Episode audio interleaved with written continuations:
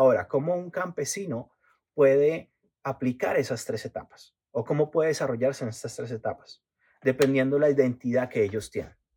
Y esa identidad de un campesino está determinada por toda la gente alrededor. Ahora, yo le comentaba al periodista, tú como periodista, la identidad que tienes de un campesino es una persona de bajos recursos sin educación, ¿correcto? Me dijo, sí, John, efectivamente las estadísticas dicen que los campesinos son de bajos recursos y no tienen educación. Yo, correcto, las estadísticas pueden decir eso, pero son solo estadísticas. Hay campesinos que son ricos, no solo en dinero, sino en conocimiento. Bienvenidos a Soy Impacto Real, el podcast, un espacio entretenido, práctico, realista y aplicable a tu día a día, en donde episodio a episodio vamos a encontrar juntos herramientas necesarias para lograr tus resultados. Recorreremos juntos un camino de crecimiento, liderazgo e influencia. Bienvenidos a Soy Impacto Real, el podcast, un episodio más lleno de valor, lleno de contenido que puedes aplicar hoy mismo para convertirte en una persona de impacto real. Mi nombre es John Mejía y me encanta estar el día de hoy con ustedes.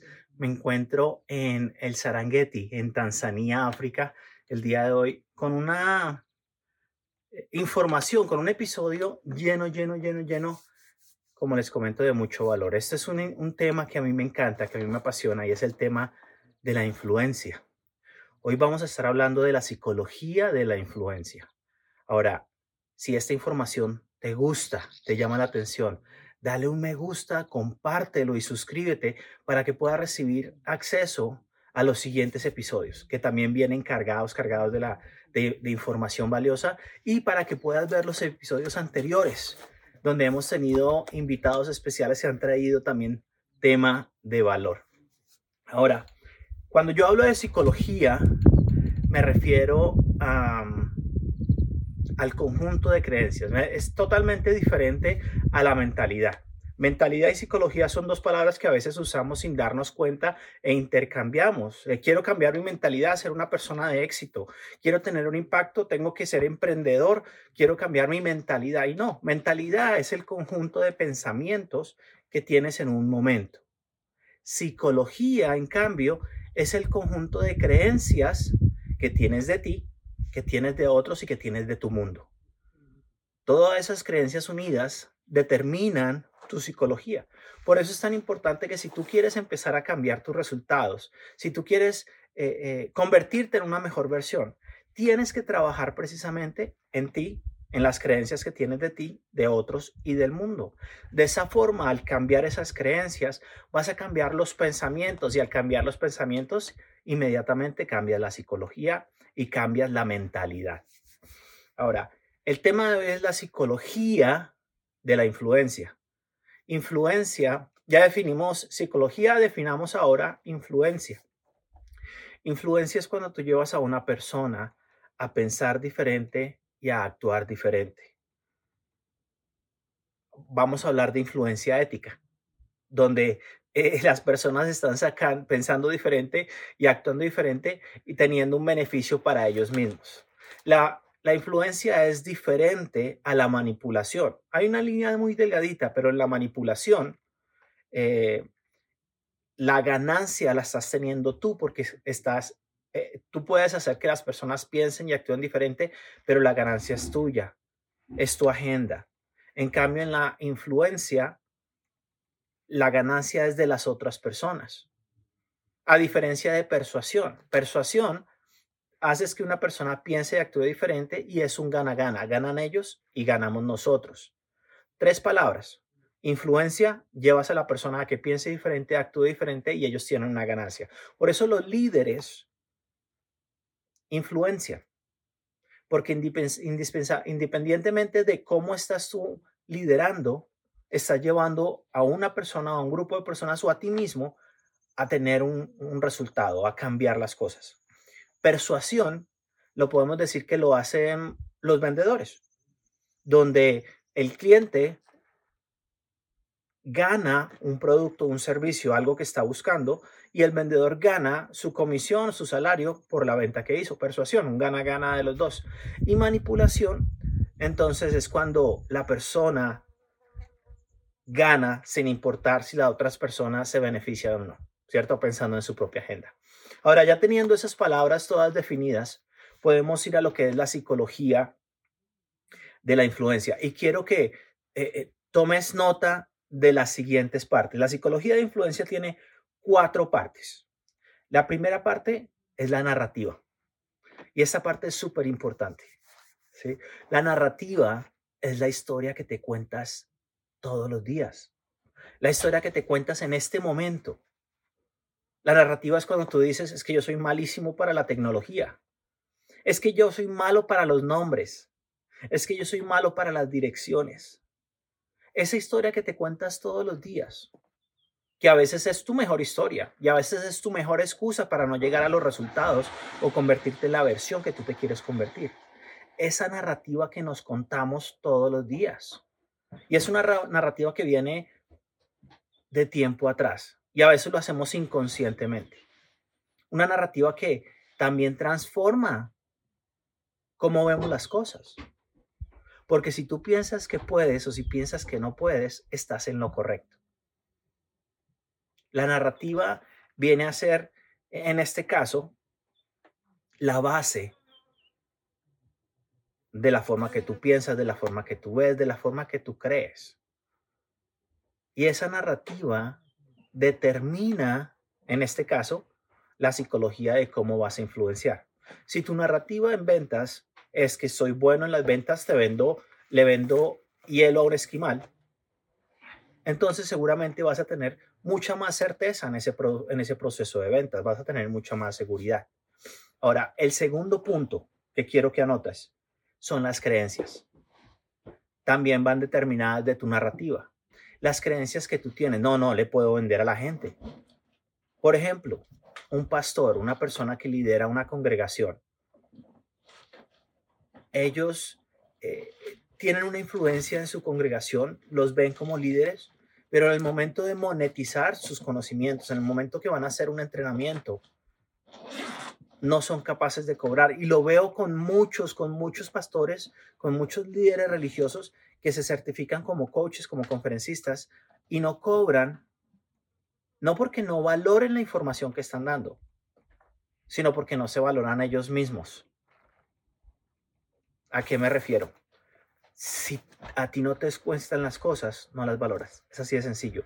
Si tú vendes algo y no recibes algo a cambio, tu cliente, la persona que recibe, no va a valorar las cosas. Cuando tú cobras, así cobras un poquito, vas a valorar más esa información. Entonces yo le digo a muchos pastores, a algunos clientes míos que son líderes religiosos, yo les digo, Cobra por tus servicios, cobra por el entrenamiento, cobra por el coaching.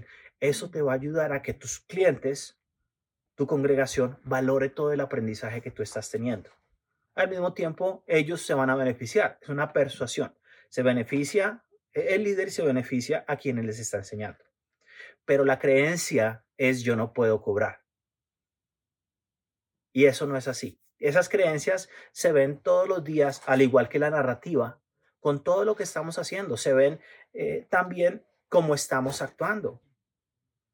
No, es que eh, eh, desde pequeño me ha gustado cocinar, pero a mí se me quema el agua. No, es que yo no cocino porque esto. Es que todos mis novios, todas mis novias son tóxicas. Esas son narrativas y creencias que tú tienes.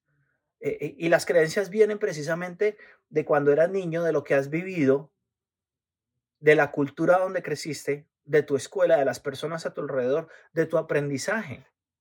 Yo estando aquí en Tanzania, eh, hablan un lenguaje diferente. Los guías de, estoy en un safari, los guías del safari, ah, hay algunos que hablan dos o tres, cuatro lenguajes. Y ellos, por supuesto, se relacionan con personas de América, de Europa, de, de Sudamérica, de, de, de Asia.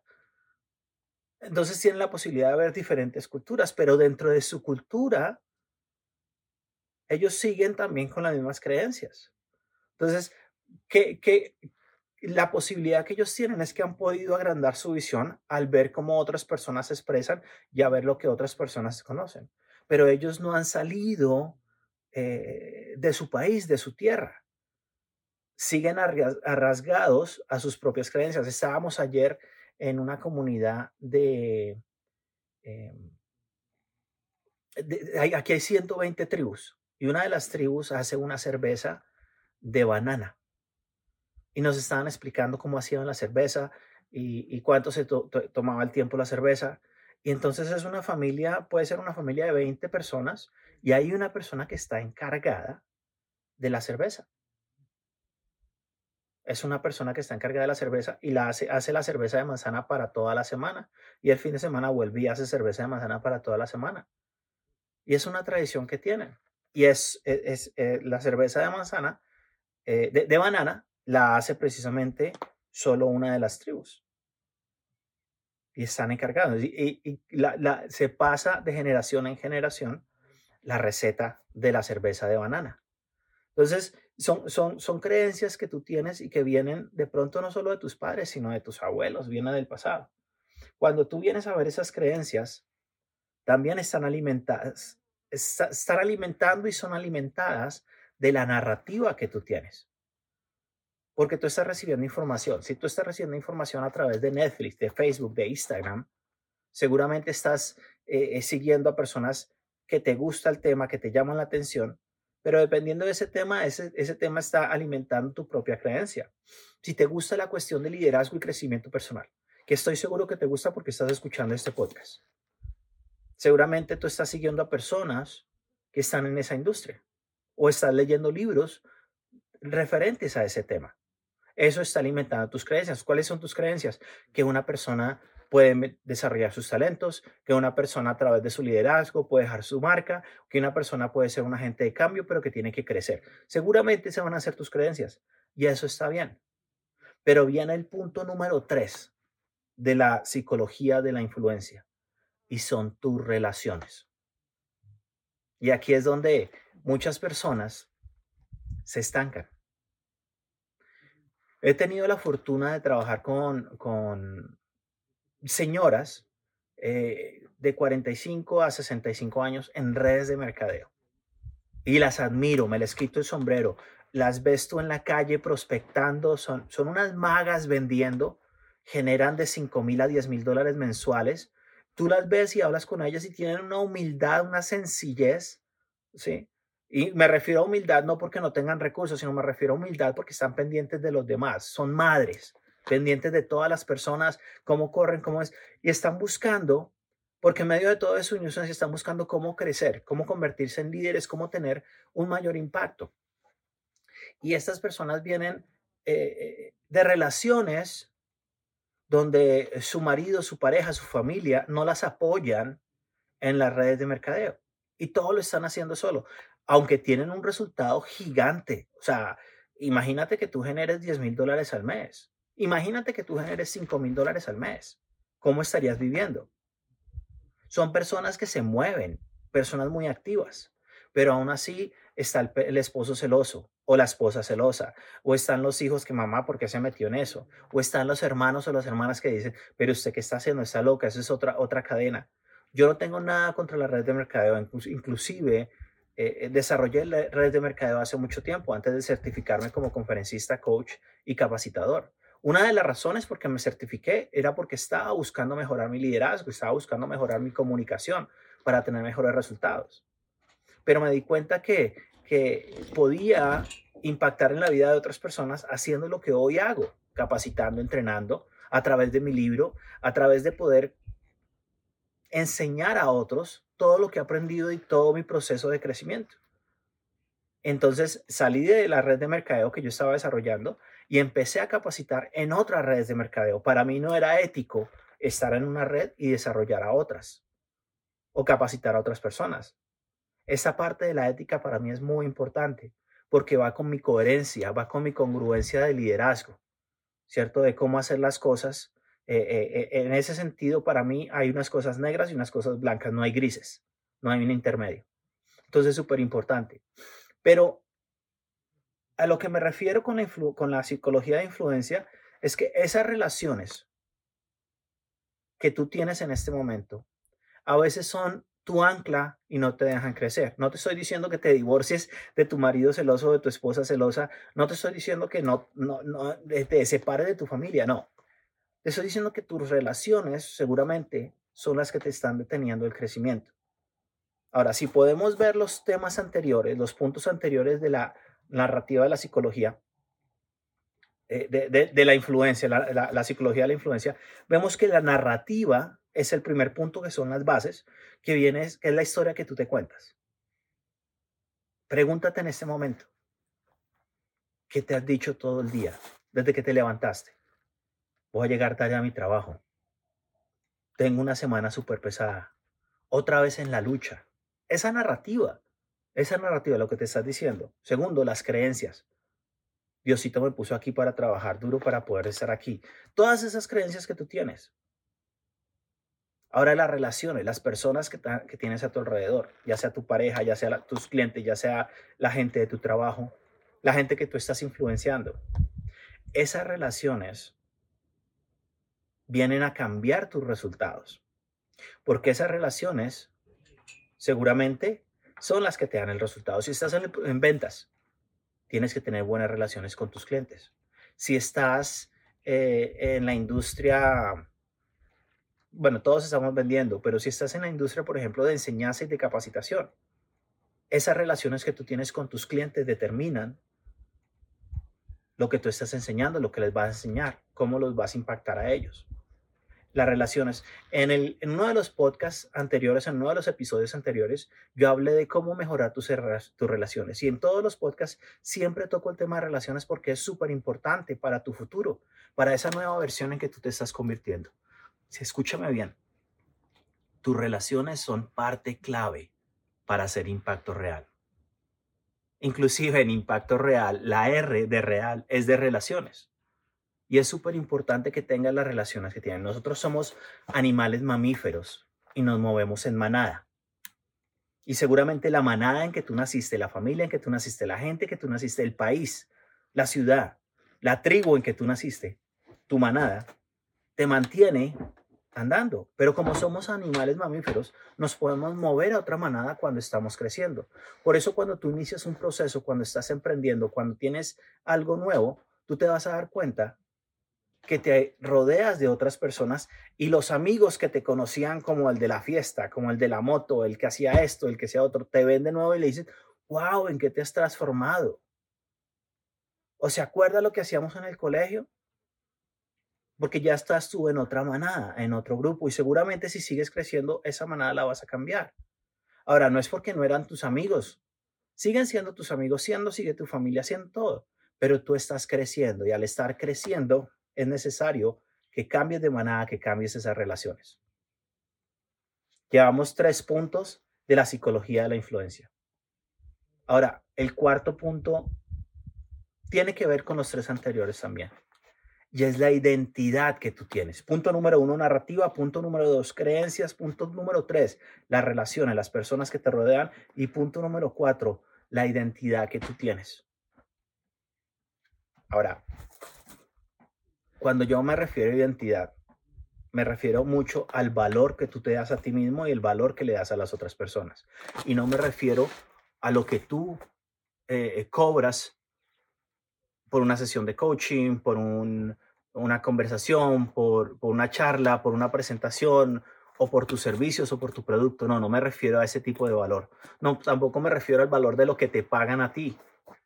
Me refiero al valor que, ve la que ven las personas alrededor tuyo en lo que tú haces. El valor que ven en cómo tú los influencias.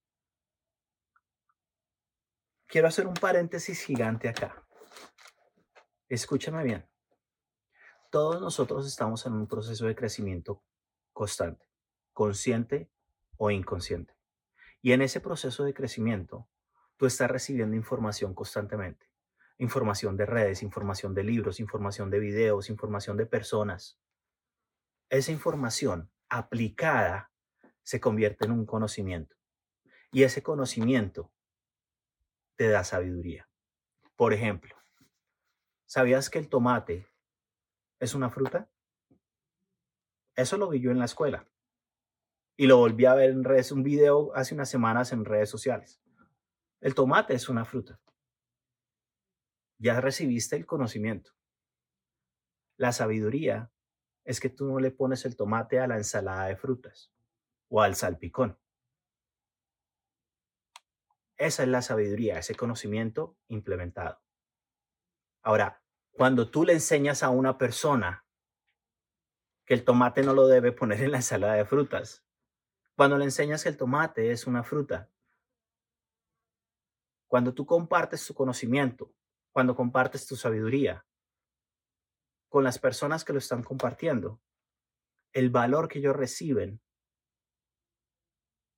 y la forma como tú ayudas a ellos a que les cambien su vida determina el valor de tu identidad.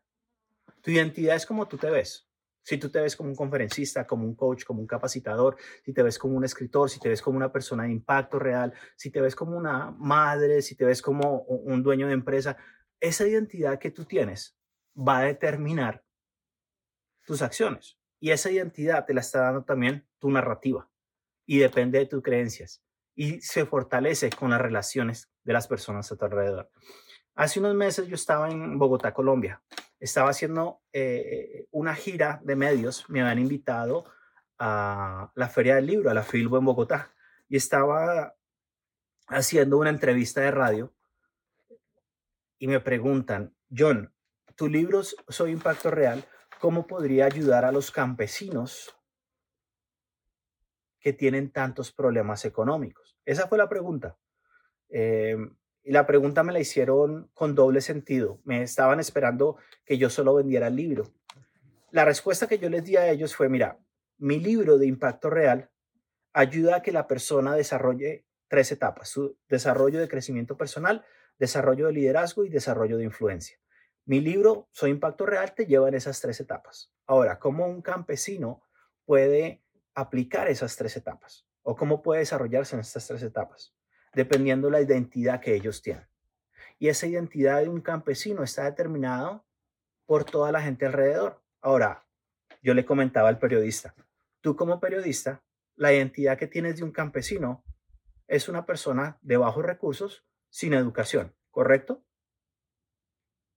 Me dijo, sí, John, efectivamente las estadísticas dicen que los campesinos son de bajos recursos y no tienen educación. Yo, correcto, las estadísticas pueden decir eso, pero son solo estadísticas. Hay campesinos que son ricos, no solo en dinero, sino en conocimiento. Conocen su producto, conocen de la tierra, conocen de sus tradiciones. Hay campesinos que son la base de la economía de un país. Ahora, si tú como periodista le cambias la identidad a ese campesino, y lo edificas como la persona que es la base de la economía de un país, ¿qué herramientas vas a darle a ese campesino para que cree su propia economía? Claro, transformar la visión que tienes tú de una persona, la transformas, la reformas, la conviertes a algo diferente. Por eso es tan importante que la identidad que tú tienes represente el valor que tú te das a ti mismo y el valor que otras personas te dan a ti. Y me refiero no a lo que estás cobrando ni al dinero que estás generando, sino cómo tú, con tu identidad, estás impactando la vida de muchas personas. Esto, este tema me encanta y aquí podemos seguir horas hablando de influencia. De nuevo, para repasar, esto es la psicología de la influencia. Y son cuatro puntos que tienes que tener en cuenta. Primer punto, la narrativa, esa historia que te cuentas todos los días. Tus creencias, esas creencias que a veces son inconscientes o son conscientes, que vienen desde que tú eras pequeño y que están determinadas por tu familia, por tu cultura, donde vives, por todo lo que aprendes y tu crecimiento. Tercero, las relaciones, esas personas que te acompañan, esas personas que te rodean, esas personas que estás día a día conviviendo. Y cuarto, tu identidad el valor que determina eh, lo que estás haciendo, el valor que te dan las otras personas. Si esto te llena de valor, dale un me gusta, compártelo y suscríbete para que puedas escuchar los próximos episodios y para que escuche los episodios anteriores. Gracias por acompañarme en un episodio más desde el Serengeti, Tanzania, África. Esto es Soy Impacto Real, el podcast.